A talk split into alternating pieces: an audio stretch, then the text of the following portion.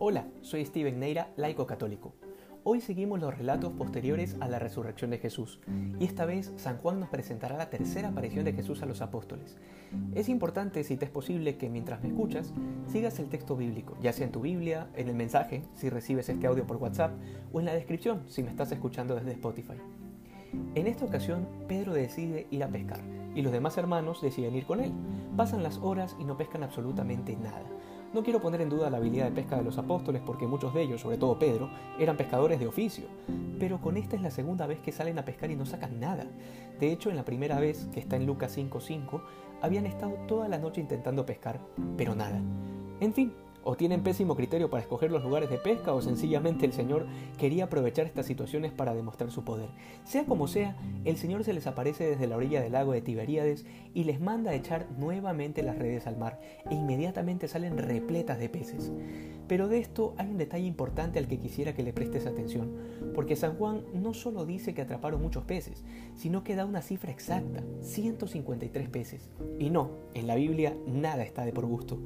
Resulta que en este tiempo se creía que había 153 especies de peces en el mar, es decir, en esa red de Pedro estaban todas las especies de peces conocidas.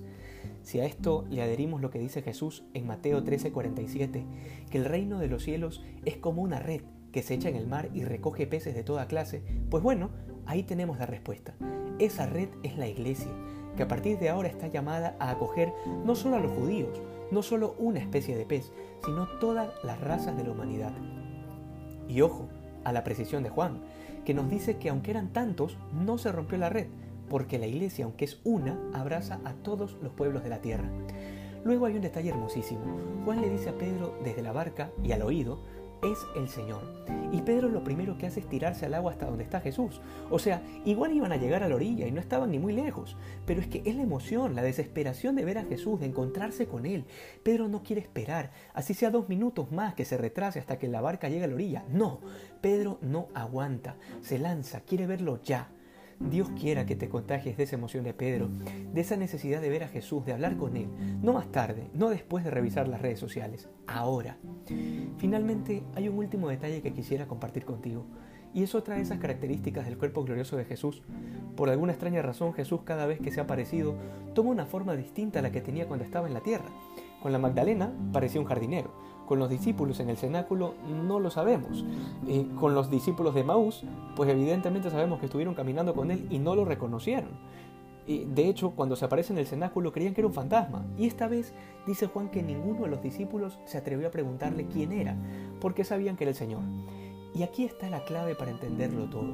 Sabían que era el Señor. En cada aparición Jesús ha ido mostrándose sin reservas y la comunidad cristiana ha ido entendiendo, ha ido aprendiendo a no quedarse en la forma, se ha ido abriendo a la gracia para reconocer a Jesús. ¿Cómo?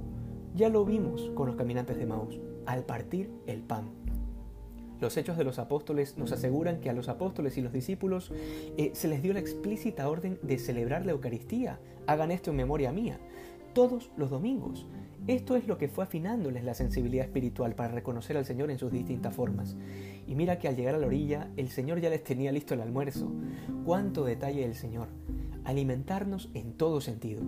Hoy estás llamado a amar a la iglesia, esa red donde estamos todos juntos, para aprender cada día a reconocer mejor a Jesús. Que hoy seamos más santos que ayer. Dios te bendiga.